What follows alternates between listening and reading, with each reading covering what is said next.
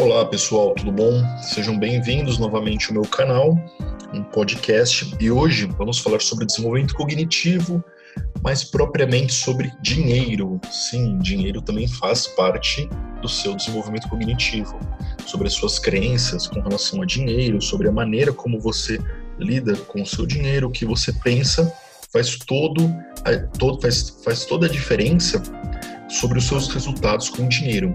E hoje, para esse bate-papo, estamos aqui com meu amigo William Veríssimo. Oi. Oi Olá, pessoal, tudo bem? Joia. Vou pedir para você se apresentar, Will. Quem é você? O que você faz da vida? Qual o teu relacionamento com o dinheiro? Certo. Então, oi para todo mundo aí do canal. Uh, meu nome é William Veríssimo, eu tenho 20 anos, Uh, e eu sou estudante de economia na Universidade Federal de São Paulo, né? Uh, por isso que aí tem um, uma certa relevância esse tema que a gente está nesse podcast hoje. Uh, e assim, vamos falar, vamos começar já acho que introduzindo o tema e a relação com o dinheiro. meio que eu moro com a minha mãe, então somos só nós dois aqui. então Oi, a nossa você... renda Oi, você é um garoto rico, então você estuda economia numa universidade federal. Eu imagino, ou minha audiência imagina que você seja um garoto rico. Não, coitados da sua audiência se eles pensam isso, é brincadeira. Mas assim, é, na verdade eu sempre estudei em escola pública, é, minha vida toda. Eu moro em Guarulhos, inclusive.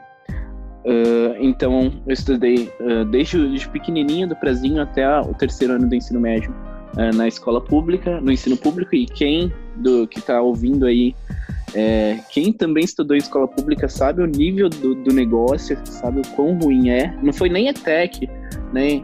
Essas coisas que é um pouquinho melhor ainda, foi escola pública normal mesmo, né? Uh, e aí, meu pai veio a falecer dois anos atrás, então e ele já não morava com a gente, só que aí depois que ele faleceu, pior ainda, uh, aí ficou só eu e minha mãe mesmo. E então somos nós dois em casa e a gente tem que administrar essas a nossa renda uh, de forma conjunta, né? E aí meio que na verdade eu tento tomar um pouco à frente para para não acontecer muitas uh, como eu posso dizer, né? É, é, é, complicado você você tratar assim da de uma renda da casa quando não é só sua. Só sua já é complicado, só que tipo Uh, quando você inclui que tem contas, tem luz, tem água, tem telefone, né? Uh, além da, das, das contas pessoais, fica extremamente complicado. Sim, é, é interessante, Will, é, um ponto que você falou, né? É, nós temos crenças, né? O que são as crenças? A minha audiência já deve saber, ou quem acompanha, ou quem cai aqui, que a crença é uma formatação, é uma ideia que você tem do mundo pré-estabelecida, onde você normalmente generaliza essa ideia, distorce essa ideia, omite muitas informações e a partir daí você imagina que que aquele modelo de mundo que você tem ou aquele modelo sobre aquele assunto é o modelo que sempre vai acontecer. Acho que uma primeira crença que você já quebra é que você tem que ser rico para se interessar em dinheiro, para se interessar em economia ou que você tem que ter uma família muito estruturada, ou escola particular, para você poder passar num, num, bom vestibular, numa universidade, universidade federal, num curso concorrido como economia. Sim, é, e, e, na verdade eu acho que é justamente o contrário. É justamente uh, uh, por a gente ser pobre, por não ter dinheiro, que a gente devia se interessar mais pelo dinheiro, né? Uh, principalmente porque uh, se a gente parte do, do, pressuposto que a economia é o estudo da, da escassez dos recursos e dinheiro é um, é um recurso escasso, e quem menos tem dinheiro, onde esse, esse recurso é, menos, é mais escasso, é o pobre, então é principalmente nós que, que devíamos procurar saber sobre dinheiro, procurar entender, administrar melhor, e nem precisa ser economista para isso, né, Gui? Interessante, muito bom o seu ponto. O que eu, o que eu achei curioso é quando você fala sobre atenção, né? Sobre ser um recurso escasso e dar atenção. Eu é um deve ser um pensamento geral um pensamento das pessoas que Uh, que, por exemplo, pensam sobre: olha, eu não tenho muito dinheiro, eu sou assalariado, eu não tenho uma empresa, eu não tenho grandes bens, eu tenho uma grande fortuna para administrar, então por isso eu não, eu não tenho que me interessar em como administrar o meu dinheiro, ou como fazer meu dinheiro render, ou como trabalhar esse recurso que é escasso. O recurso chega para mim, eu gasto. Sabe aquela velha assim, por exemplo, o que eu tenho no mês? Ah, eu recebo tipo X. Vamos falar que o João. O João recebe mil reais por mês e ele termina o mês com. É, ele gastou os mil reais e ele ainda tem um boleto de 150 reais para pagar, que ele jogou para o mês seguinte. E ele pensa: certo. se eu tiver dinheiro, eu gasto dinheiro. Sim, sim, sim, sim. Né? Então, realmente, eu, eu acho que é, tá muito envolvido num processo assim de como você já cresce é, pensando sobre, sobre dinheiro, né? É o que você falou sobre, sobre as crenças, né? É, uma vez eu estava numa aula de. num cursinho de finanças pessoais, que um professor da faculdade resolveu dar por conta dele, assim. É, foram, foram quatro sábados, né? Sábado de manhã, assim, lá em Osasco. Aí eu lembro que eu, que eu participei desse cursinho. E aí ele falou uma coisa interessante, por exemplo, na Black Friday, né? Para quem não sabe, é, todo ano tem a, Black Friday. Originalmente é americana, foi trazida para o Brasil. Uh, acontece na última sexta-feira de novembro. E onde as lojas fazem os descontos assim uh, fora do normal 50 60% de desconto no, nos produtos né? Livraria eletrodoméstico todo, todo esse tipo de loja aí faz faz essa, essa promoção. E assim e aqui no Brasil ele, ele, eu lembro que ele trouxe uns dados que é uma coisa muito interessante, é, que de fato, é, assim, na Black Friday, os brasileiros compram muito, né? Então tem, tem aquele boom de vendas no, no fim de semana, na semana da Black Friday. Só que é, eu lembro que mais de 80% das compras feitas na Black Friday é, não eram à vista, eram todas parceladas. Então, a gente já pega um pouquinho da cultura e da, e da crença do brasileiro no dinheiro, como funciona. Então, mesmo sabendo todo ano, uh, às vezes ele fica esperando por aquele produto que ele quer, que vai estar mais barato na promoção, só que não tem aquela mentalidade de guardar o dinheiro, de poupar, para quando chegar na data, uh, ele poder comprar ali de fato à vista, né? E, e aproveitar o desconto da melhor forma. Não, então mais de 80% das compras foram todas parceladas. Né? Então é só um exemplo assim de como a, a, a crença, de como a cultura de um país, de, um, de uma sociedade é, funciona, né? É, nesse, nesse, nesse aspecto aí do dinheiro. Will, e falando sobre, eu imagino que você deva também ver sobre investimentos, sobre como fazer o dinheiro valorizar mais. Claro que eu, eu imagino que o maior investimento que você tenha feito na sua vida e por isso nós te, parabenizamos, né? Eu acredito que a minha audiência também, quem está ouvindo, vai, vai te parabenizar com relação a isso. É sobre você investir em estudo, em estudar.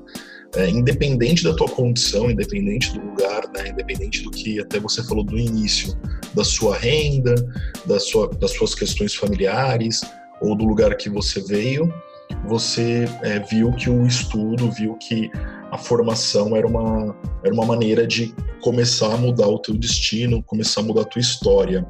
E, e claro que você deve uh, pesquisar, que você deve ler sobre isso. Uh, então eu gostaria que você falasse um pouco sobre isso, sobre como, como funciona, assim, é possível a pessoa, como, como nós falamos, né, além da questão da educação financeira, a pessoa estudar sobre educação financeira, a pessoa estudar um, medo, um, um meio de dela é, o, o, pouco recurso que ela tem, ela começar a fazer uma aplicação, começar a, a colocar isso em algum lugar, ela começar a, a mudar essa história financeira da, da vida dela?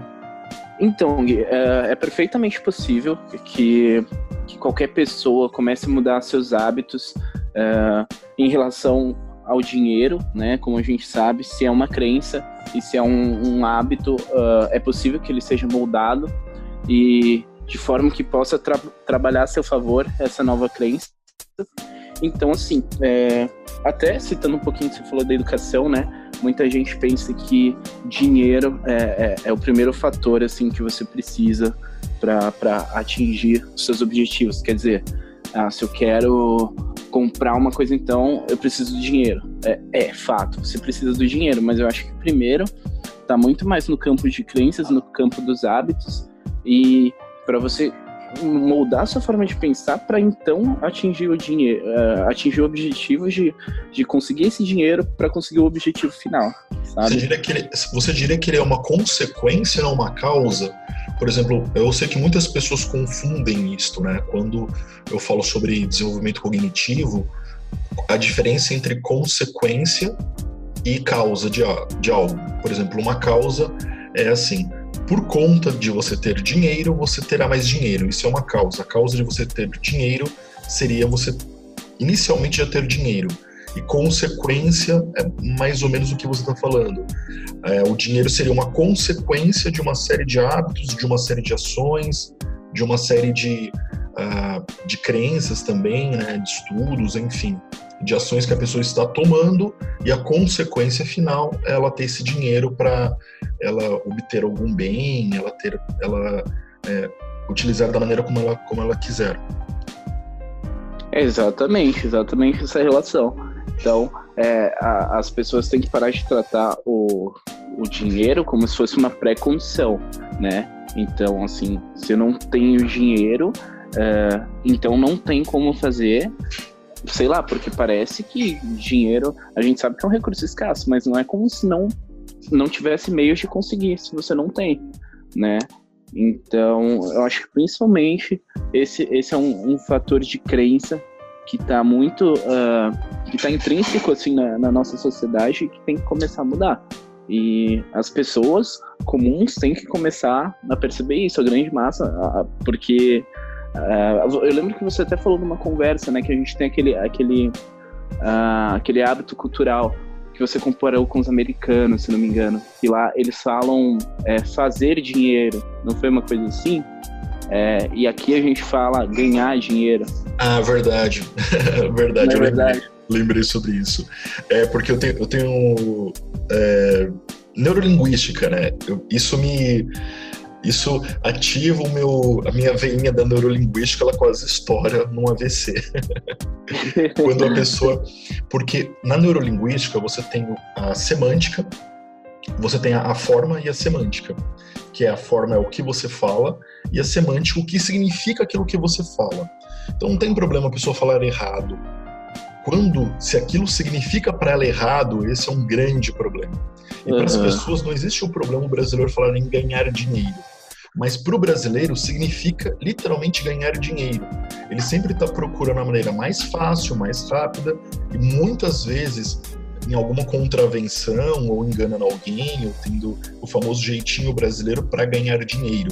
Por exemplo, a pessoa fala assim: ah, a pessoa é, você vai ganhar dinheiro se você virar um jogador de futebol, porque um jogador de futebol engana e, e é fácil e etc. Então ele ganha e ganha muito dinheiro fácil. Não é fácil.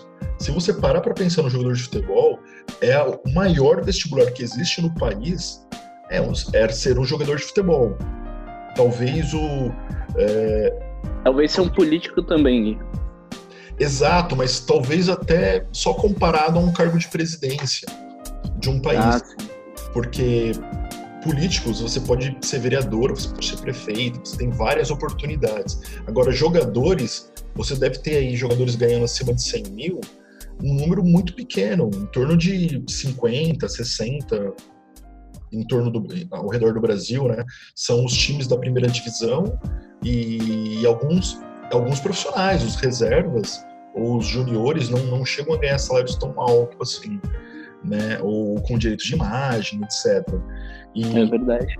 Ou a pessoa fala assim, ah, você tem que casar com alguém rico, você tem que você tem que encontrar uma forma ou todo mundo corre para fazer alguma coisa de repente vira uma moda de você fazer uma pegar uma profissão ou pegar alguma coisa ou por exemplo por que que no Brasil eu tenho uma outra teoria também até com relação a, a isso sobre ganhar dinheiro né por que que existem tantos golpes no Brasil porque o golpista ele só consegue prosperar quando ele tem a vítima dele pensando em dar golpe em alguém. Então, todo golpista ele está dando golpe em uma pessoa que quer dar golpe em outra pessoa ou no sistema como um todo. E aí você vê os, o caso de pirâmide financeira, né? Que o cara fala assim: olha, o teu dinheiro vai render 20, 30% ao dia. Me mande o seu dinheiro. E a pessoa sabe que em nenhum lugar rende isso, ela já comparou, ela fala: ah, não quero nem saber como, como que eles vão fazer, eu quero que renda isto.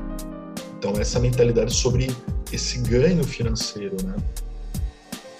Sim, sim, sim, é verdade. É, é, eu ia citar exatamente as pirâmides financeiras, né, que é o exemplo mais, mais explícito, assim, de, de pessoas que acham que dá para ganhar dinheiro fácil, né, e, e, de pessoas que sabem que existem esse tipo de pessoas se aproveitando disso. Uh... Infelizmente é um contraponto também, né, porque eu, eu penso assim, é, como, como que nós somos um país ainda muito travado em, em várias questões. Ah, então a pessoa vai pensar o seguinte: ah, tá, eu entendi, Guilherme. Quem está nos ouvindo agora? Eu entendi, Guilherme. Você falou que. Eu entendi você, Guilherme, entendi você, Will, entendi o ponto que vocês querem chegar sobre educação financeira e etc, e trabalhar e etc. É, só que se eu não fizer algo é, mirabolante para fazer dinheiro, é, então não vou ter como ter dinheiro. Por exemplo, bolsa de valores, né? Você falou de pirâmide financeira, aí tem essa história de Bitcoin, tem história de, é, de trade, tem história de bolsa financeira. Ah, então tudo isso é quer dizer que isso é, é, golpe, eu vou cair num golpe, ou esse pessoal que oferece coisas a partir da bolsa é golpe. Como que isso funciona? Eu vejo que existem, existe também uma crença por pessoas pegarem essa pegarem, é, digamos, essa marca, né? Olha, ganhe dinheiro na bolsa, faça teu dinheiro multiplicar. Então a pessoa tem dois pensamentos. Primeiro que se ela entrar, ela pode cair num golpe.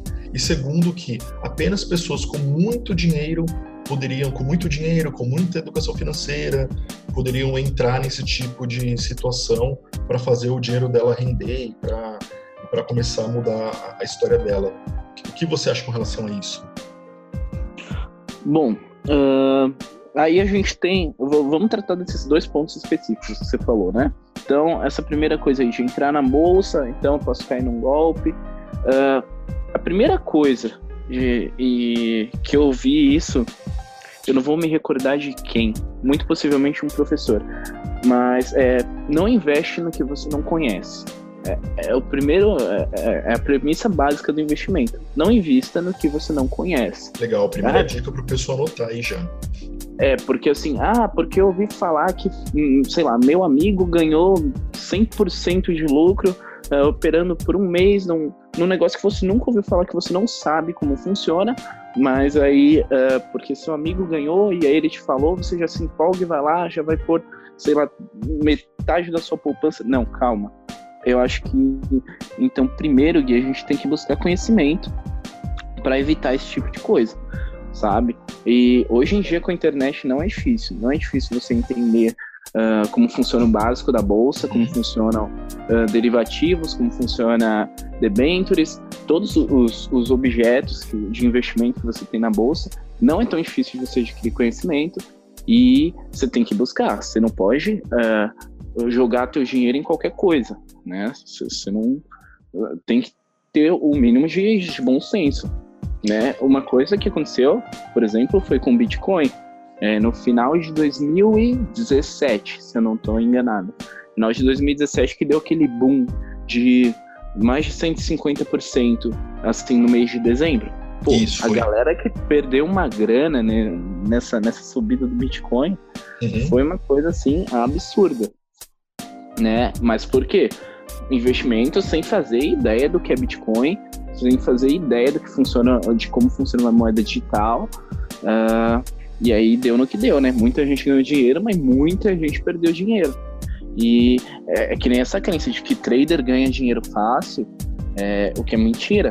Se a gente for tirar a média aí, provavelmente vai estar negativa. Se a gente for pôr na balança todo mundo que opera na, na bolsa de valores, né, com certeza tem mais gente perdendo do que ganhando. Entendi. Então, Ô William, e, como seria um início, assim, se a pessoa pensar, tá, eu não tenho tempo, eu não tenho como, uh, por exemplo, poupança. A poupança, ela é um, um lugar para deixar dinheiro? Ó, oh, uh, então, Gui, falando assim de. Não, respondendo a primeira pergunta, não. Poupança não é um lugar para você deixar o seu dinheiro. O rendimento dela é pífio, é, é quase sempre superado pela inflação, ou é, tomado grande parte desse rendimento é tomado pela inflação no final do ano. E tem investimentos tão seguros quanto a poupança, assim, absolutamente seguros, com 100% de segurança, né? E que rendem, que rendem mais, que rendem acima da do, do, do rendimento da poupança. Um exemplo clássico é o Tesouro Selic, né? Se não me engano, ele está rendendo mais ou menos 6,5% ao ano, da última vez que eu vi, né? E é um rendimento que vai te, de, te dar uma taxa acima da inflação e que você pode começar a investir a partir de 30 reais por mês, né? Nas corretoras. É, então, assim, então quer dizer que 30 reais por mês. 5 mil, 10 mil, 20 mil para começar a, investir o dinheiro dela de maneira, de maneira inteligente. Com 30 reais ela já pode iniciar. Sim, com certeza. Eu, sabe por quê? Porque mais importante não é nem a quantia que você começa a investir, e sim a questão de você criar o hábito de investir.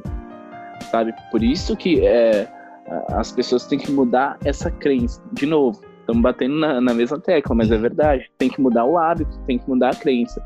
Então, assim, você não precisa ter muito dinheiro, você não precisa ganhar um salário astronômico de político, de jogador de futebol para começar a investir. Você precisa criar esse hábito. E, e esse hábito, essa, esse dinheiro para o investimento, geralmente tem muitas pessoas que pensam assim, é como tudo é hábito, né? Eu, eu trabalho com várias pessoas e comento com elas que tudo é hábito. Se a pessoa tiver uma, uma boa motivação, se ela tem se ela consegue passar para o organismo dela uma boa motivação e ela consegue transformar aquela ação numa ferramenta sistêmica, ela consegue criar um hábito. Exemplo, uh, você, por exemplo, poderia pensar assim: a cada cafezinho que eu tomo, eu tomo muito café. Eu saio na rua, eu tomo no escritório e vou tomando café. A cada café que eu tomo, eu separo um real e no final do dia eu vou juntar aquilo para para investir na bolsa. Para investir na bolsa, não minto. Para colocar lá no, no, Tesouro Selic, né? Que é algo certo. bem interessante. E aí a pessoa viu que no dia ela juntou três, no outro quatro, no outro cinco. Na primeira semana, provavelmente foi uma. Ela teve uma tensão em fazer aquilo. Nossa, estou gastando muito, nossa, no final do mês. Mas depois ela se adapta e aí ela acaba conseguindo por mês ali colocar, sei lá, 50, 60 reais. Esses 50, 60 reais faz diferença? Primeiro, na questão do hábito, ele faz diferença, né? Quando, quando você torna o costume de, de investir natural para você. E, sinceramente, é, é assim: se você tem pouco, se você tem pouco, você tem que começar a investir alguma coisa. Você tem que parar de dar desculpa de que, ah, não, mas eu só ganho mil reais, só ganho mil e quinhentos reais. É, não vai adiantar nada investir. Não, cara, é, olha só, você tem que começar a criar o hábito de investir e justamente porque é aquela questão, não é, você não precisa já ter dinheiro para começar a ganhar dinheiro. É importante que você tenha o hábito de poupar, é importante que você crie uma reserva de emergência, por exemplo, você falou que 50, 60 reais. Uh, muita gente então deixa de investir porque uh, a grana que ela tem disponível para isso é pouco. Mas a importância de se ter uma, uma reserva de emergência para caso aconteça alguma coisa, para caso você uh, fique impossibilitado de, de, de trabalhar por um tempo, principalmente se você não está no, no, regime CLT, né? Não tem aquela garantia do, do INSS, do, do seguro-desemprego, assim como em países desenvolvidos, na verdade, já não tem, né? Não existem leis trabalhistas que, então, que se você por acaso fica impedido de trabalhar por um tempo, não, não tem um fundo do governo que vai te garantir. Mas as pessoas têm o hábito de investir, de criar uma reserva de emergência que vai de três a seis meses e, e ela tem esse, dinheiro guardado para sobreviver durante esse tempo caso aconteça algum problema. Então é uma questão até própria, da própria segurança da pessoa. É, você está falando que é uma tendência mundial, né? A questão do, do, do CLT, né? Eu, eu penso também que o, que o brasileiro é cultural nosso e, enfim, não tem como a gente tirar a política, talvez, desse, um pouco desse assunto. Uh, talvez não política, talvez um pouco mais uma questão de posicionamento, não seria ideológico, mas seria sobre a questão da educação. Eu, eu sempre bato friso muito nessa tecla uh, com os meus clientes, sempre quando eu falo que você é o responsável pelo teu sucesso. Sendo você o responsável pelo teu sucesso, você é o responsável pelas estratégias e pelo conhecimento que você tem para ter o seu sucesso. Ou seja, ninguém mais. O Estado não é. Então, por que que o Estado deveria ser o responsável pelo teu dinheiro, pela maneira como guarda o seu dinheiro, pela maneira como investe o seu dinheiro? Para mim, por exemplo, FGTS, multa, todas essas coisas, para mim é um, é um absurdo, sabe?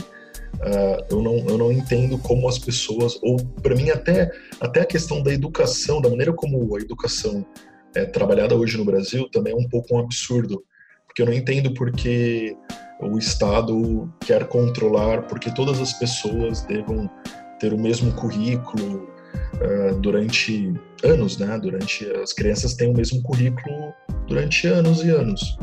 Uh, só talvez depois no, vestibular que eh, você tenha algumas escolhas, uh, mas e, e como a gente falou, né? Imagina que você, da mesma maneira como a educação, as crianças têm o mesmo currículo, os adultos têm o mesmo tipo de investimento que é essa questão aí do, do FGTS. Uh, ah, e eu, eu sei que hoje um dos grandes problemas, eu sei que agora a gente está um pouco até filosofando sobre a questão da educação, mas para a questão prática, você falou sobre. A gente está falando sobre pilares, né? Pilares de comportamento, de hábitos, de pensamentos e de estratégia.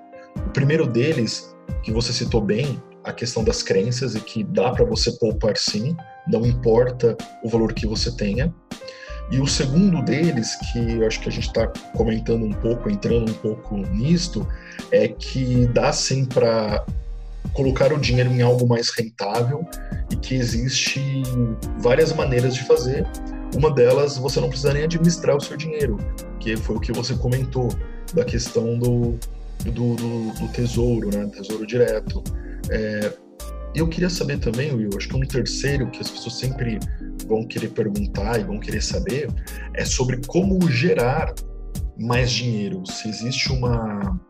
O que você aprendeu, qual a sua visão sobre é, como gerar mais dinheiro, sobre como pensar de uma maneira. Uh, a gente fala muito sobre empreendedorismo, né? Mas às vezes acho que não é nem questão de empreendedorismo, é questão de como, como trabalhar numa geração melhor, como trabalhar em, em, produzir mais, mais recursos? O que você pensa sobre, sobre esse pilar de produção de, de riqueza, produção de recurso? Olha, uh, para falar a verdade, eu não sei, eu acho que você vai, vai discordar um pouco, que você até citou, mas aí você falou que não, não exatamente, só que para mim o empreendedorismo é sim o, o pilar assim fundamental nessa questão, né? Para que haja desenvolvimento aí para que haja crescimento, não só para as próprias pessoas, mas no agregado em geral, o empreendedorismo tem que ser estimulado, incentivado e muito provavelmente é a melhor forma de fazer seu dinheiro multiplicar. Só que, obviamente, também não é a única. Ah, entendi. é, deixa eu voltar ao assunto um pouco. Tem uma, tem uma distinção, né? Eu, os estudos que eu fiz relacionados a empreendedorismo, as pessoas confundem muito é, você realizar um trabalho, você ter uma proposta, ter uma estratégia, realizar um trabalho com empreendedorismo. Empreendedorismo, por exemplo, é relacionado a você criar algo completamente novo. Ou seja, se você for no mercado agora da tua esquina, comprar sorvete, comprar água, sorvete, enfim que seja, e sair vendendo no farol, isso não é empreendedorismo. Isso é uma função, é um trabalho.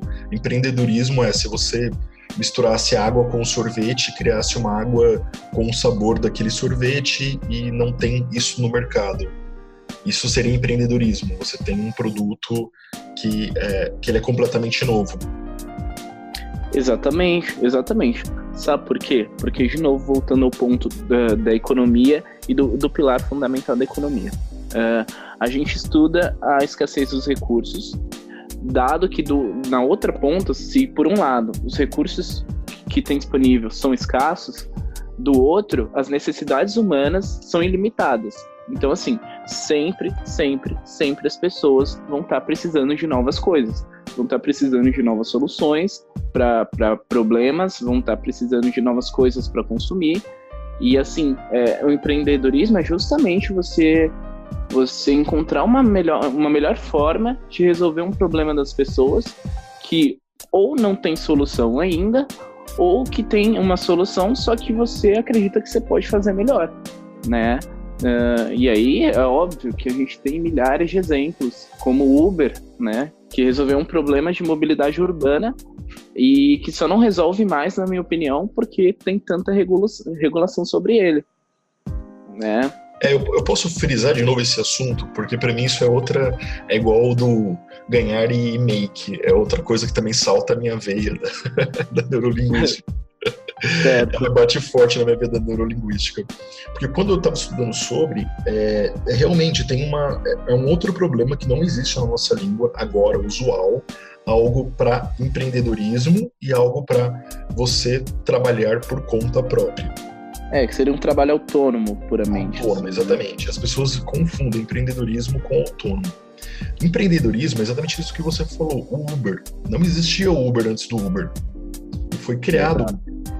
No Brasil, para você empreender é, no pé da letra, é muito difícil. É muito difícil mesmo, porque para criar um novo Uber, para criar um produto que vai atender uma necessidade que ninguém tem, é a mesma história daquele jogador de futebol lá que vai ser estrela de um time.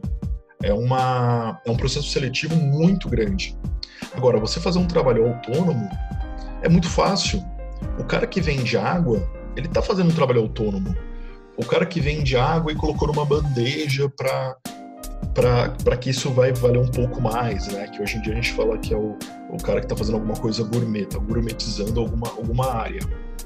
É, ok, ele pode não ser um empreendedor? Não, ele não necessariamente precisa ser um empreendedor. Ele pode ver alguém aplicando essa ideia, modelar a ideia de alguém, né? A modelagem seria você trazer essa estratégia, utilizar essa estratégia no teu contexto, adaptando para o teu contexto. E ok, você não criou nada, você não precisa criar algo, você não precisa fazer uma pesquisa de mercado, né? A história das startups, né? Por exemplo, a cada startup que que tem, que faz sucesso, a mesma empresa ou para um produto que ele empreende em alguma área, a mesma empresa ela já tentou antes muitos outros produtos. Então eu, eu costumo até é, comentar isso com algumas pessoas, né? Talvez a gente pensa muito, o brasileiro é muito criativo, ele pensa muito sobre criar e não necessariamente a gente precisa criar o tempo todo para é, fazer dinheiro ou ganhar dinheiro. A gente pode só olhar ideias que estão sendo utilizadas, que estão sendo aplicadas, ir lá e, e trabalhar essas ideias também, né? Fazer essas ideias, porque isso também já vai ser algo muito bom. Né? Não necessariamente a gente precisa inventar um Uber. Uh, a pessoa que está aqui ouvindo, ela não precisa fazer um Uber, ela não precisa fazer algo extraordinariamente grande. Ela pode fazer algo pequeno e que alguém já esteja fazendo em algum outro lugar. Exatamente. Até porque se, se a gente tivesse que puramente inventar, então a Uber não teria concorrência hoje em dia, né? É, porque não, não teria chegado outros aplicativos, porque ia falar, pô, ah, já tem a Uber aí, né? Então deixa pra lá. Mas não, pelo contrário. Isso, cara, isso é muito legal que você falou agora, porque isso me, me lembrou casos assim muito legais de, de geralmente cidades, né? Cidades do interior tem muito isso. A pessoa faz um comércio uh, faz uma um, um barzinho, um barzinho, uma balada num lugar. Fazem baladas ali na localidade. E às vezes a gente tem aquela, aquela crença, né? Acho que é uma crença também do brasileiro. Ah, meu concorrente está aqui do meu lado, nossa, vai acabar com o meu negócio. E às vezes não, alavanca todo, todo mundo ali, né? Era um, talvez era um público que ia para outro lugar, para outra cidade, de repente eles conseguem concentrar aquele público e vira ali um, um ecossistema. E a galera é, começa a conviver muito bem, né? Não, exatamente, exatamente. Às vezes você, aquela rua ali agora começa a virar um, um meio que um point onde, onde a galera sabe que tem, tem opções, né? E se reúne para ir lá e às vezes iam no seu concorrente, mas aí uma parte da galera gosta mais do, do seu estilo de música, e, enfim, é, concorrência não é ruim para ninguém, é, e, e, isso também é, é, um fator assim que ainda é muito, como, como você mesmo disse, ainda ainda está muito preso assim na, na, cabeça do brasileiro, né, que é, se, se o cara ali do lado abrir um, um negócio, então, tipo, acabou com o meu negócio, não, cara, agora você tem até um incentivo, eu diria, para oferecer um serviço melhor. É, tem uma, coisa que me chama muito, me chamou muito a atenção, é nas primeiras páginas já do livro Segredos da Mente Milionária, do T. Harv Eker, né? Ele, ele fala sobre a realidade americana. Cara, aquilo é. Você lê aquilo é um tapa na cara. E faz todo sentido. Por exemplo, talvez até cultural. Eu tenho 30 e poucos anos, não vou falar minha idade, mas eu experiência maior e talvez eu já tenha até visto mais isso, ou ouvido isso de muitas pessoas. Mas eu acho que também é uma crença aqui nossa, uma crença brasileira, é, que é assim, se você tiver um negócio e tiver um sócio, o teu sócio, ou você vai falir o teu negócio, ou o teu sócio vai passar a perna. Eu sempre ouvi desde moleque histórias assim: ah, minha família tinha tudo, o sócio passou a perna. Engraçado é que eu nunca ouvi a história do assim: minha família não tinha nada, meu pai fez uma sociedade, passou a perna em alguém, agora a gente tem tudo. é verdade. É sempre o outro, né? É, é verdade. Eu sempre ouvi o lado, é, eu sempre ouvi o lado da história que tinha da pessoa que tinha tudo e foi passado a perna e aí a pessoa uh, e eu, eu, acho isso muito engraçado, eu acho isso muito, acho isso estranho até. E aí o que me chamou a atenção no livro do, do Harvey, né, era a questão da, da prosperidade coletiva.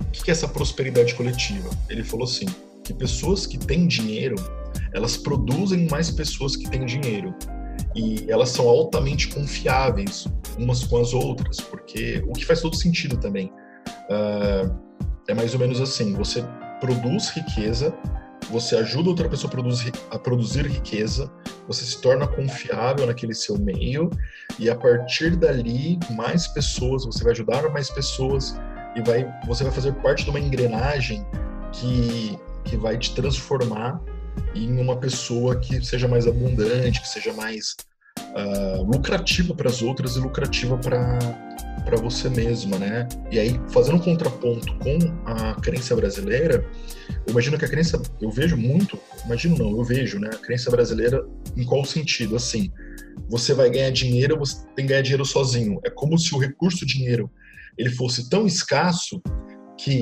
você ganhar dinheiro significa que você está me tirando dinheiro. Sabe aquela história assim? Você é é o cara que mais ganha dinheiro entre teu, teus amigos, teus amigos ficam com inveja, como se você estivesse ganhando o dinheiro deles. E não ser uma oportunidade para eles te seguirem, para eles, até do que eu falei, né? Para eles serem autônomos e te copiarem, te, te modelarem o que você faz. O que você acha sobre, sobre essa crença de, de uh, de sócios, né? E sobre essa mentalidade uma, da escassez tão grande do dinheiro que eu tenho que ganhar, mas as outras pessoas não, eu tenho que ganhar meio que sozinho. Uh, vamos lá, tem, tem dois pontos aí que eu queria que eu queria dar maior enfoque. Vamos começar pela, pela essa questão do, do dinheiro ser escasso.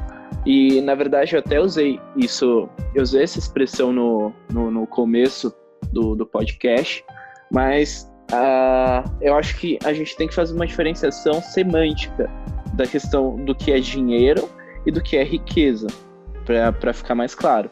Porque, assim, uh, quando a gente diz que o dinheiro é escasso, na verdade a gente quer dizer que, que os bens produzidos, que os serviços ofertados, uh, estes sim são escassos, que seria a riqueza, né? Os bens, mas os produtos ofertados são de fato a riqueza. O dinheiro, o dinheiro, o papel, esse aí não esse aí só é escasso quando acabar a tinta da, da impressora, sabe? E parafraseando Ciro Gomes, se, se acabar a tinta, a gente imprime mais tinta. Brincadeira, ele... Brincadeira, ele não disse isso, não fiquem bravos, eleitores do Ciro. É, mas assim, então, o dinheiro, o dinheiro, o dinheiro papel não é escasso, né? Mas riqueza é escassa. É, só que ela é escassa, só que também ela pode ser produzida. Então a gente eu acho que é, é, é burro o pensamento de que uh, eu tenho que ganhar dinheiro sozinho, ou, ou, que nem você citou, que de ter inveja porque você está ganhando o meu dinheiro, um dinheiro que eu deveria ganhar. Não, na verdade, é, quando você produz riqueza, quando você gera valor, uh, seja ofertando um serviço, seja com um produto que as pessoas necessitavam, e aí você está criando riqueza, você está criando uma solução que antes não existia, você está criando valor e está criando riqueza. Então, assim, a riqueza escassa? É, mas ela pode ser criada através do trabalho. Então, acho que isso, isso é um ponto bem importante de, de, de se destacar. E a partir disso, então, é, eu vou citar até um, um, um autor clássico de economia, uh, Adam Smith, provavelmente você, Gui, já ouviu falar, uh, e o pessoal também, o pessoal que está ouvindo aí, talvez tenha ouvido falar, ele é o pai da economia. E no livro, na obra principal dele, é A Riqueza das Nações, que busca justamente, é, ele busca compilar e entender por que, que umas nações são mais desenvolvidas do que outras. É, ele, ele fala sobre esse enriquecimento coletivo, né? Uh, e o que basicamente ele diz? Uh, tem uma frase até bem famosa, eu não vou le lembrar o pé da letra, mas ele fala que, por exemplo, não é da, da benevolência do padeiro que, que você pode é, comprar pão de manhã todo dia. Não é porque ele é bom que ele oferta pão para você e que você tem um pão quentinho ali para comprar. E sim porque ele está pensando no próprio bem dele, né? Ele não produz pão porque é, ele quer que as pessoas comam pão e que todo mundo fique feliz. Ele produz pão porque ele precisa do dinheiro para trocar por outras coisas que ele necessita. Só que quando ele está pensando nele mesmo, né, e ele produz esse pão para conseguir dinheiro, ele está permitindo que você use o teu dinheiro para comprar pão, que é uma coisa que você precisa. Então, assim, sabe, quando você então, quando, quando você investe num, num, Você faz um investimento produtivo, quando você gera valor, gera alguma riqueza, então você está pensando no seu ganho. Você não está pensando que, ah, talvez você até esteja, né? Mas em geral você está você tá buscando, é, você está buscando maximizar é, o, seu, o seu portfólio.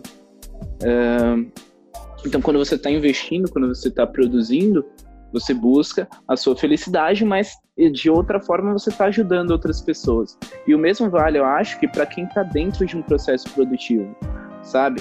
Uh, então, não só você ser patrão, não só você ser o dono do seu negócio, mas quando você também está participando de dentro de um processo produtivo que requer mão de obra, né, que é um, um dos fatores uh, principais para o pro processo de produção, Uh, então, quando você oferece sua mão de obra dentro de um processo produtivo, você também está uh, pensando em você mesmo. está pensando no seu salário, que você está trocando mão de obra por um dinheiro que você vai trocar por outras coisas que você quer, que você necessita.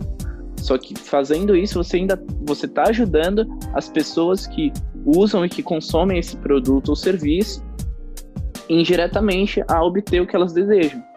Então... É interessante sobre isso, né? É, você falando sobre isso, parece. Eu sei que também a mentalidade é, é, muitas vezes outra, né? A pessoa pensa em, olha, eu vou conseguir um emprego. As pessoas pensam em duas coisas com relação ao emprego: ganho e estabilidade. E o que você está falando, que o mais importante não é o ganho e não é a estabilidade, é o quanto você está é, inserido e produzindo cada vez mais. É como se você entrasse numa empresa não para ganhar e ter estabilidade, mas para sim se desenvolver a melhor versão que, do teu trabalho, da tua oferta de trabalho ali para a empresa, fazendo a maior diferença possível dentro dela, assim, obviamente, tanto você cresce dentro da empresa, quanto você pode crescer depois para fora da empresa pelo, pelos concorrentes, né? Seria a versão do padeiro, só que dentro da empresa. Ele não, ele não tenta fazer o pão, por exemplo, aqui em São Paulo, quem não é de São Paulo, é, é, acho que deve ter em outras capitais também. Mas, por exemplo, aqui em São Paulo, as padarias são shopping centers do, do pão. né? uhum. você, você, compra de tudo. Era, não era assim. De repente, começou uma padaria a fazer isso, as outras começaram a copiar e elas começaram a oferecer um serviço cada vez mais completo. Então, você tem padarias aqui que são maiores que mercados. Né, com uma opção assim absurda de produtos e serviços lá dentro e, e o que você pode estar tá comprando dentro da, da padaria. Se a padaria pensasse, se a padaria tivesse o pensamento de um, uma crença, né, vamos dizer assim, de um trabalhador é, normal brasileiro, claro que eu estou generalizando bem essa crença, ela, ela pensaria em oferecer sempre o mesmo pão e pedir cada vez e tentar o máximo possível de aumento e chegar a um certo horário ali e não oferecer mais o pão. Sabe aquela história do funcionário que chega e fala: ah, eu tenho hora para sair, eu tenho hora para chegar, tenho hora para sair, não faço hora extra, não faço nada mais, não estudo mais nada, estou empregado, não estou investindo no meu conhecimento. Se a empresa quiser, a empresa que, investe, que invista no meu conhecimento. Já pensou uma padaria agindo dessa maneira, né? A padaria chega para o cliente e fala: Ó, eu ofereço esse pão. O cliente, ah, mas dá para você cortar o pão, colocar um presunto, uma, uma mozzarella e, e colocar na chapa ali e fazer um misto quente para mim? Hum, não, eu, você vai ter que me pagar para mim adquirir esse conhecimento para mim fazer esse misto quente. Se você não fizer isso, eu não, eu sozinho não vou adquirir esse conhecimento, eu sozinho não vou correr atrás e, e vou fazer isso daqui. É isso. Então, é, é bizarro, é, é bizarro, mas é, eu acho que ainda existe um pouco dessa mentalidade aí. Assim, se a gente for dividir, vamos dividir um pouquinho disso que você falou, que a lógica se aplica, eu acho, para os dois casos. Tanto para empresas, tanto para o caso da padaria, quanto para o caso do trabalhador comum, da, da pessoa lá que está ofertando sua mão de obra para um empregador. No caso da empresa, é, é, o exemplo da padaria é ótimo, porque se tem um setor que é completamente descentralizado e que é quase uma anarquia, é o setor de pão no Brasil, né? Porque assim, uh, pô, se você anda 100, 200 metros a cada dois quarteirões, assim, pelo menos você vai achar uma padaria. Então, se você não gosta do pão da padaria mais perto da sua casa, anda mais um quarteirão que vai ter outra padaria lá. Você não, não vai ter mais... Brás, né? É, então, assim, é, é, o setor, assim, um dos setores mais centralizados, que tem a maior concorrência e que precisa de inovação. Imagina essas padarias. Como é... fica, seu pão é nosso, né? Igual a Petrobras. Querem vender o nosso para os americanos, franceses, né? Porque tem. É, franceses, pô, pessoal europeu aí. Você já imaginou se, se, se só o Estado pudesse fornecer pão? É, então. Imagina que massa que ia ser, né? Não, agora a gente tem o monopólio do pão, é, só a gente produz pão e oferta pão. Pelo correio. É, pelo correio. Você tem que agendar umas duas semanas antes seu pão. É, mas enfim, então essa, essa mentalidade de, de melhorar, porque às vezes as pessoas ficam muito, principalmente se tratando de empresas ainda, não, o cara só quer lucro, o cara não quer nem saber. Mas quando é um setor descentralizar um setor assim mais concorrido, cara, pode ser. Você pode, sim, pode ser verdade. O cara só quer lucro. É verdade, é verdade. Mas e aí? O cara, para obter lucro, ele vai ter que oferecer um serviço melhor. Ele vai ter que convencer você que é melhor comprar na padaria dele do que na dos 5, 10 concorrentes que tem no raio de um quilômetro. Porque senão ele não vai ter lucro. Então, eu, vi, eu, vi, uma matéria, eu vi uma matéria é, que foi muito interessante sobre a falta de padeiros em São Paulo e que algumas padarias pagam um padeiro tem quase um salário de um médico. Olha só. Sobre Isso. porque eles são, eles são muito os que são bons e os que fazem que trabalham bem, capricham e etc. É, eles valorizam. É, teve uma padaria, eu vi uma, eu não vou lembrar agora, mas acho que estava na Veja, não, estava na, não vou lembrar onde que eu vi essa, essa reportagem mas se pesquisar sobre padeiros São Paulo, você acha essa matéria na, na, na internet. Uh, sobre como que um, um, padeiro muda uma padaria, né? Como que a padaria tem de 30, 40, até 50% a mais de faturamento pela mudança de um funcionário, que é o padeiro. É verdade mesmo. Eu mesmo, eu ando uh, uns 400 metros para comprar pão todo dia de manhã, porque apesar de ter umas 3, 4 padarias no caminho, né? Porque eu vou lá embaixo porque eu sei que o padeiro lá é melhor e realmente a qualidade do pão é, é melhor. E mesmo sendo um pouquinho mais caro, eu não me importo de pagar. Então, é, é isso que, que as empresas buscam criar, é esse tipo de, de, de, fidelidade, eu diria assim, né? Porque o pão dela é tão bom que, cara, as pessoas vão vão andar mais, vão se esforçar mais para e não se importam de pagar um pouquinho mais para adquirir. E foi legal até o que você falou do, do, do, do, padeiro ter um salário mais alto, porque você percebe que quando um setor é descentralizado, novamente, quando a concorrência é, é, é o mais próximo de livre, mais, pro, mais próximo de uma anarquia, como a gente poderia dizer num sentido bom, a mão de obra fica concorrida, Gui. Então, assim, é, começa a ter uma disputa por, por mão de obra qualificada. E aí as empresas começam a concorrer entre elas. Então, é, meio que vira o inverso. Se hoje em dia, na maioria dos, dos setores, você tem que disputar currículo com, com outros concorrentes, então, no setor do pão, por exemplo, olha só, as padarias disputam entre elas pelo melhor padeiro. E, e não o contrário, né? Então, então você observa o quão, quão importante é, é a questão da liberdade econômica. A gente até acabou saindo um pouquinho aí da pauta financeira, mas que está direta, tá, tá ligada, né, de alguma forma. Ah, acho que tá bem ligado. eu acho né? que metaforicamente, como todo bom hipnotista, a gente vai falando metaforicamente e chega no ponto. É, porque nesse terceiro ponto que eu queria falar sobre a questão da, da, da geração de riqueza, né, a geração de renda, que o primeiro ponto que, que nós falamos é sobre a questão do hábito, né? De se criar o hábito de, de economizar, ter um, no dia a dia ali, produzir o, o, o que você tem de dinheiro, você começar a economizar. No segundo, você buscar maneiras de fazer o teu dinheiro trabalhar para você, né? O dinheiro começar a trabalhar, que não seja poupança, como e que você falou muito bem sobre a questão do aprendizado, sobre a questão de começar não fazer, não entrar em ideias mirabolantes.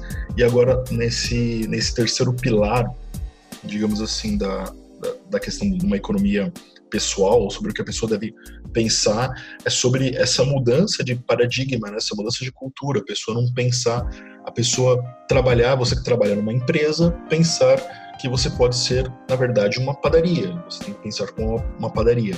Você tem que ser uh, criativo, você pode, uh, você tem que ser focado também dentro daquilo que você faz, dentro do mercado que você atua, e você tem que pensar que não está tudo bem porque você está empregado agora.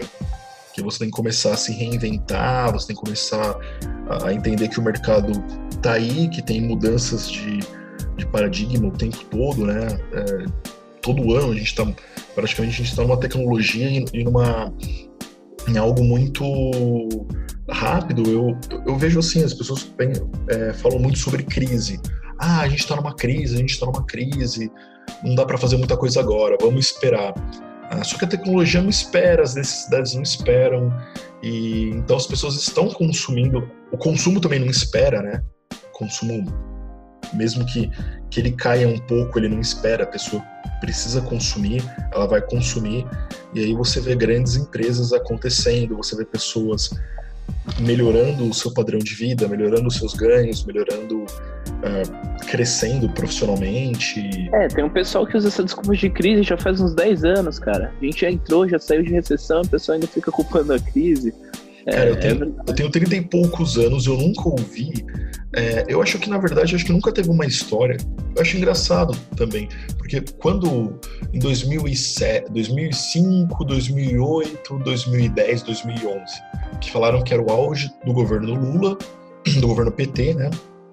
Lula e depois o primeiro, os dois governos Lula e depois um, um comecinho do governo Dilma, falaram que era o auge do, do PT é, não se falava que era o auge naquela época. Naquela época, as notícias que eu lembro era crise, crise mundial, vai com o Brasil, a gente está numa bolha. E realmente, os preços dispararam.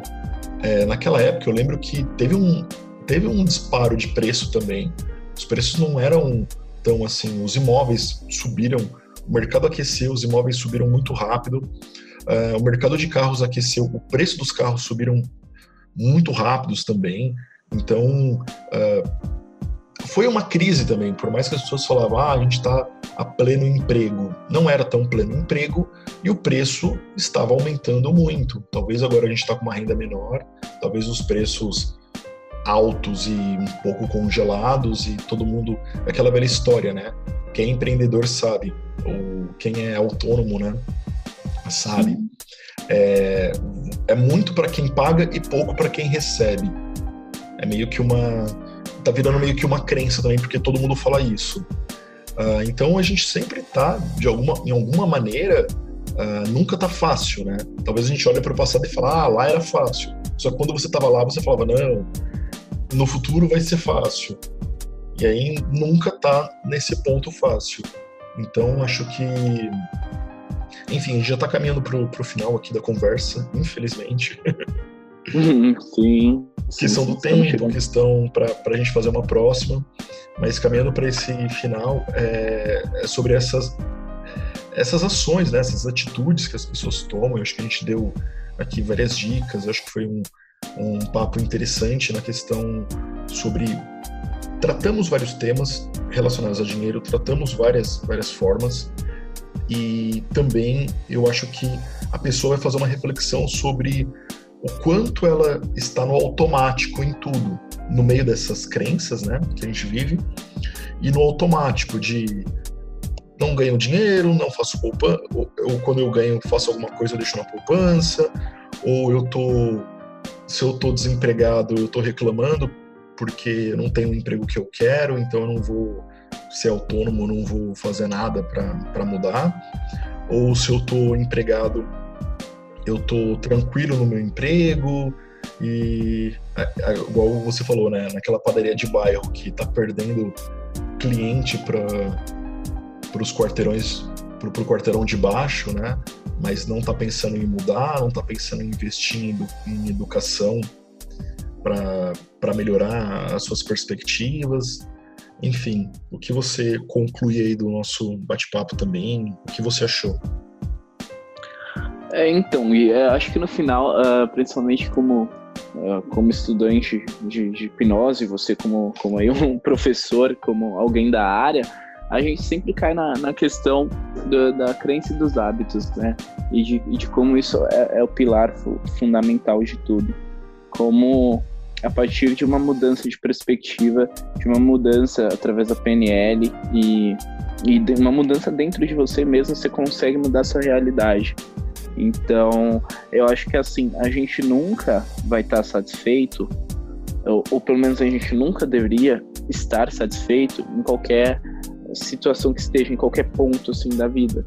É, que nem você citou, ah, porque ou a pessoa vai reclamar que ou não tem emprego, ou não está no emprego que queria, ou está, mas queria ganhar mais, ou precisa da promoção. Assim, eu acho que é bom, é bom que você tenha essa, essa necessidade de, de crescer, é, desde que você faça de forma saudável. Quer dizer, uh, você sabe muito melhor do que eu que reclamar e fazer alguma coisa a respeito são duas coisas bem diferentes.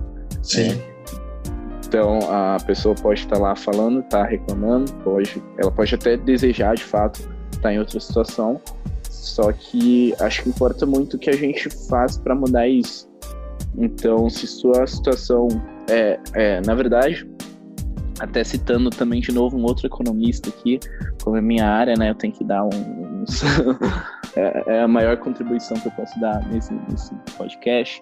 O economista Ludwig von Mises, que é um austríaco, né, ele diz na sua principal obra, é, que se chama Ação Humana, de que as pessoas e todo o mercado e toda a, a, a, economia de um país só é movida a partir da necessidade humana de se mover, ou seja, de sair de uma situação de, de menor de, de maior desconforto para uma de menor desconforto, né? E, e para ele é assim que, que se dá as relações tanto econômicas quanto pessoais, quanto, enfim, financeiras no geral, né? Eu acho que eu vou até te perguntar, você concorda com isso, Gui?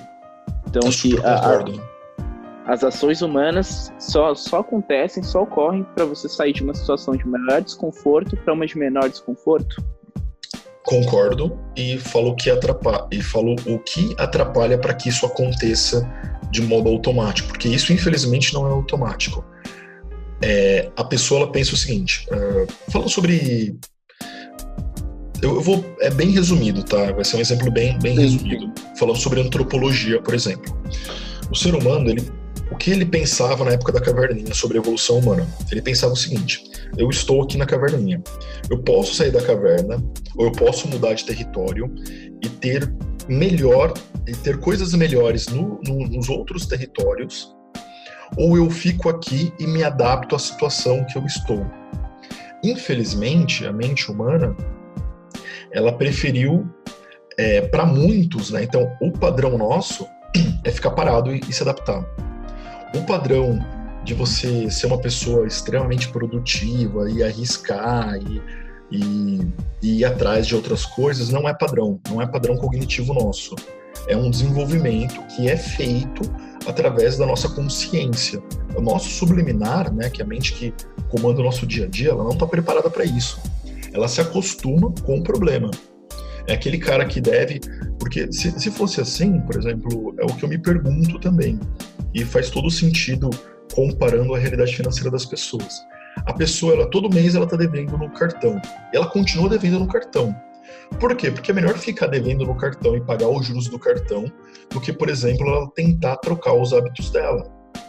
É mais cômodo, mesmo sendo um problema, mais cômodo que ela fique naquele problema. Claro que o resultado é como você falou sobre, sobre esse pensador o resultado para haver um crescimento. Porém, isso não é natural, não é natural, não é da natureza humana que isso aconteça, que isso seja feito, ou isso seja buscado. Então, ele tem que sim ser, você tem que se programar para que isso aconteça. Então, você tem que uh, tanto correr atrás, se programar. Ah, Guilherme, mas e se a pessoa quebrar a cara? Se a pessoa, igual você falou, ela sai desse lugar, vai para outro lugar, ela está no emprego agora, numa empresa que ela está estável, ela recebe uma proposta de outra empresa, ela sai, fica três, quatro meses e é mandada embora, porque não se adapta, porque não, ou porque a empresa fecha, enfim, a empresa não precisa mais dela. A pessoa não vai sentir nada? Não, ela vai sentir. A questão é o que ela vai fazer. A grande diferença entre pessoas que se adaptam e pessoas que continuam uh, que se adaptam a um problema e pessoas que continuam buscando soluções e obviamente têm resultados melhores. A pessoa também chora, também uh, sente a dor, esperneia. A questão é, ela pensa que a única saída é fazer o que você falou. Ir atrás do propósito, ir atrás do objetivo, continuar, uh, porque vai, vai continuar e aí vai passar também, né? Como a gente sabe hoje em dia, a gente é uma, uma sociedade, né, do, do falando um pouco sobre a minha área e trazendo para o dinheiro, é uma sociedade muito do mimimi. As pessoas têm grandes. Eu vi até essa semana, né? Vamos pontuar. A semana do cara, ah, o primo, o primo rico lá, o, o Thiago Negro, né? Sim, sim. O primo rico lá faliu. Aí depois foram ver que não era nem ele que tinha falido, era o, o, o pai dele que estava devendo. Era do pai dele, né? O apartamento. É. é. Mas ah. o que eu quero falar para as pessoas é o seguinte: ele faliu. Não, peraí, então ele não tá fazendo certo, ele deveria ter falido mesmo. Porque na posição dele, é, empreendedor ou, ou essa pessoa que quer ir para esses terrenos, né? Esses terrenos diferentes, esses terrenos uh, que são outros terrenos, outros lugares, ela tem que falir, ela tem que entrar num lugar não conheça nada, ela vai aprender, ela vai. E, e, provavelmente, muitas vezes, ela pode simplesmente quebrar a cara mesmo. A questão é o que você vai fazer depois que você quebrar a cara? O que você vai aprender? Para onde você vai? Agora você vai, você quebrou a cara, você vai parar e ficar se lamentando, ou você vai pegar esse aprendizado e começar a partir, como você falou, partir para um, um lugar melhor, partir para algo de maior conforto, porque é ali que vai estar tá essa criação de prosperidade, de riqueza, né? Então isso é importante e isso não vai ser natural, não vai ser normal.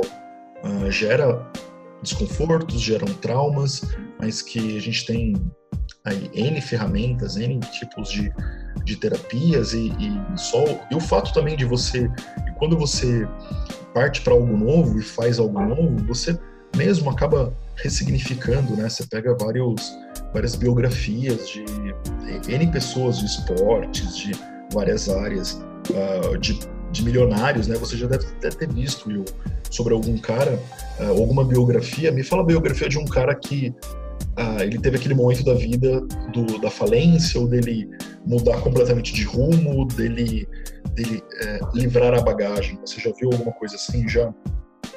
Provavelmente, eu acho que tem um livro, até que você me indicou, que ele fala bastante disso. Uh, tem uh, aquele criador do. Aquele restaurante que vende frangos, como é que é o nome? Você se recorda da, daquele. É, é, um fast food bem famoso hoje em dia. Uh, KFC?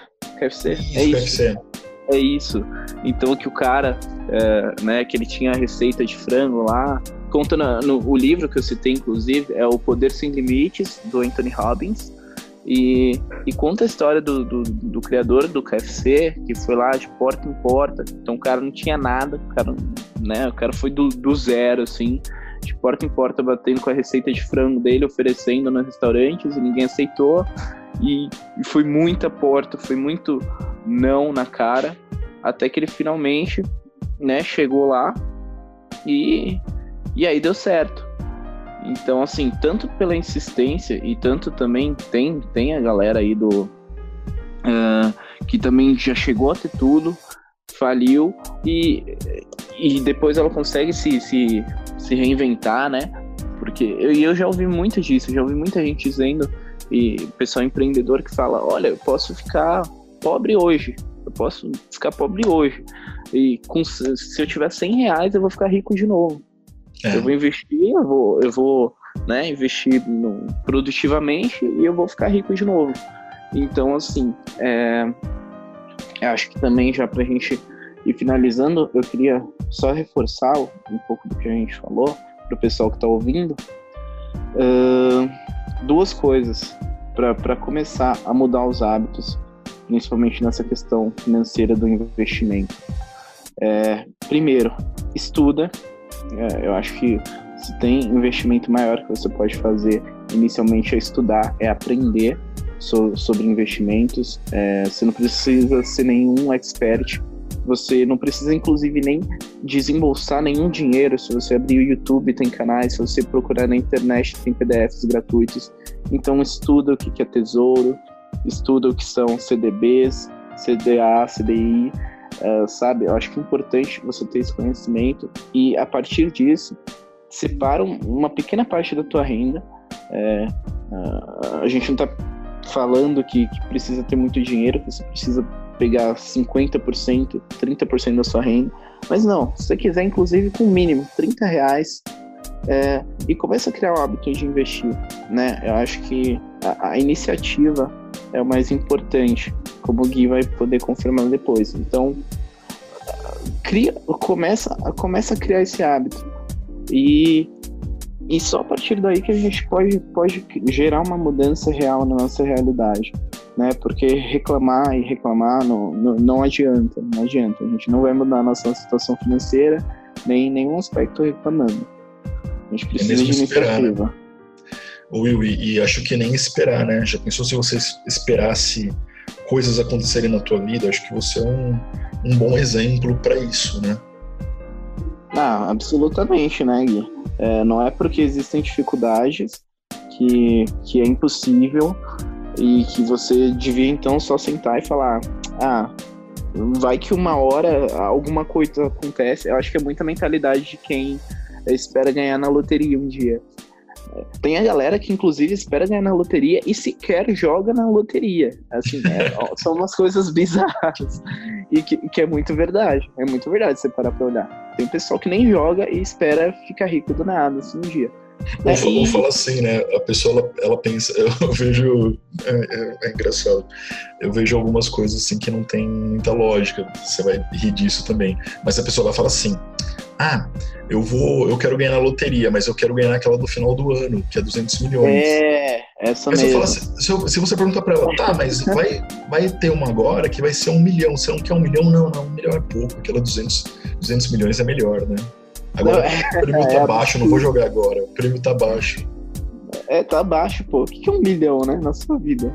Provavelmente é vai fazer um Então, mas é igual o conhecimento. A pessoa fala a mesma coisa. Essa mesma estratégia, um, um dos grandes problemas, até com relação para as pessoas verificarem sobre isso. As estratégias, a nossa mente, ela avalia tudo da mesma maneira. Ela utiliza estratégias, ela utiliza poucas estratégias, que a gente pode chamar de metaprogramas, por exemplo, da PNL, né?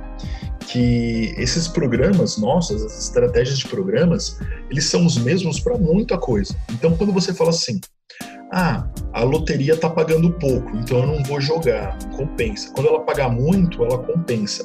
É a mesma estratégia que você utiliza, por exemplo, para conhecimento. Essa dica que você deu, estuda, vai atrás de um. vai saber o que é CDB, o que é CDI, o que é, o que é tesouro direto. Aí a pessoa fala, ah, mas paga quanto tesouro direto? Você falou, paga 6% mais ou menos ao ano. Ah, 6% é pouco. Eu quero pegar o cara que falou que paga 6% ao dia, 6% na semana. Isso, Isso daí vale ou, a pena. Eu vou atrás desse cara. Ou então deixa o Estado lá colocando seu dinheiro na FGTS, que rende menos de 3% ao ano, inclusive abaixo da inflação, muitas vezes. Deixa lá, ah, tá bom. Exatamente. Agora o governo falou, vou liberar 500 reais. Ah, isso é pouco, nem vou lá tirar. Ok, deixa esses 500 reais lá rendendo. O que você falou? Deixa os 500 é. reais rendendo pouco lá. Exatamente. Então, né, é, é muita questão de é, é, um, é um conjunto de crenças, assim, né? Bizarramente construídos que, quando a gente para pra olhar de fora, é, eu fico me perguntando como foi, como raios que isso foi acontecer? Como raios o pessoal foi começar a achar normal você ter um dinheiro, mas o governo guarda e fala que você não pode sacar se não for para fazer, sei lá, um financiamento, se você não estiver morrendo, ou sabe? É, eu acho que é, é, é, bizarro que as pessoas. O povo achou que tudo bem isso, né? é, é bizarro aceitar que tá tudo bem isso, é, sabe? Então, eu não sei, eu realmente não sei como a coisa foi ficar assim, mas a gente tem que desconstruir isso de novo, né? Ótimo. Então, excelente. Will, eu não tenho palavras agora para te agradecer. A tua participação foi excelente, foi muito boa. Uh, imagino que o pessoal também que ouviu até agora gostou muito e, e também te parabeniza, né? te felicita também pela, pelo teu, pela, tua, pela tua formação, né? Felicita também até a, a sua família por você ser esse rapaz assim comprometido e compromissado e, e, como até a gente falou lá do livro do, do Harvey Ecker, né, que se a riqueza não se produz sozinha, a gente precisa de pessoas para produzir a riqueza. Então você já está produzindo uma riqueza. Você produzindo riqueza na tua vida, você vai produzir para muitas pessoas. Isso vai ser muito bom. Então muito obrigado pelo teu tempo, pelo bate-papo e vamos fazer mais vezes. Exatamente, Gui. Eu que tenho que agradecer, na verdade, a participação aqui. Foi, foi de fato uma conversa bem bacana. É, é legal, é sempre legal debater sobre assuntos tão importantes na nossa vida, né? É sempre legal a gente trocar ideia, a gente trocar conhecimento, que é uma coisa que hoje em dia tá até difícil com a galera, principalmente que discorda, né? Então a gente discordou, às vezes em algum pontinho aqui ou ali, mas eu acho que é muito importante a gente trazer esse tipo de conversa, a gente uh, buscar ofertar conhecimento para as pessoas, ofertar pelo menos um incentivo para as pessoas de, de procurarem saber, de pelo menos dar uma olhada lá e falar: ah, deixa eu ver o que esses caras estão falando aí, deixa eu ver se o que eles falaram é isso mesmo. Será que a FGTS só rende isso mesmo? Pode olhar, ele só rende isso. Então, sabe, acho que instigar a curiosidade nas pessoas, instigar a busca por conhecimento é muito importante. E eu espero que a gente possa fazer isso mais vezes mesmo. Né? Se eu, pudesse adiantar aqui, até diria que seria legal se a gente fosse falar sobre liberdade econômica um dia. Acho que é um, é um tema bem importante que as pessoas tomem consciência da, do, do quão importante isso é, do quão benéfico é na vida delas. Mas é isso, agradeço de coração a participação e obrigado por tudo aí, Gui. Obrigado, ótimo. Olha, eu já vou pedir para a galera deixar nos comentários, mandar mensagem aí abaixo, né, nos comentários, conforme na, na rede que eu postar, seja no YouTube, seja no, no, no Arcor. É, enfim, para a gente fazer sobre liberdade. Liberdade. Liberdade econômica. Liberdade econômica. Eu ia falar liberdade financeira, não liberdade econômica. Tem diferença liberdade financeira e liberdade econômica? Uh, tem, mas estão entrelaçados, né? Eu acho que falando de uma, a gente acaba falando de outra, por consequência, mas tem diferença sim. Interessante. Aí, já, tô, já tô curioso em saber qual é a diferença entre o que, o que é exatamente liberdade financeira e o que é exatamente liberdade econômica e qual a diferença entre as duas. Exatamente. Então vamos trazer esse debate aí para a próxima vez, quem sabe, né? Joia. Se a galera, se a galera topar, vambora. Legal. Will, mais uma vez, muito obrigado. Estamos desligando aqui. E um abração e até mais. E até mais para você que está nos, nos acompanhando aí. Isso aí, valeu pessoal. Tchau, tchau. Um abraço, Gui.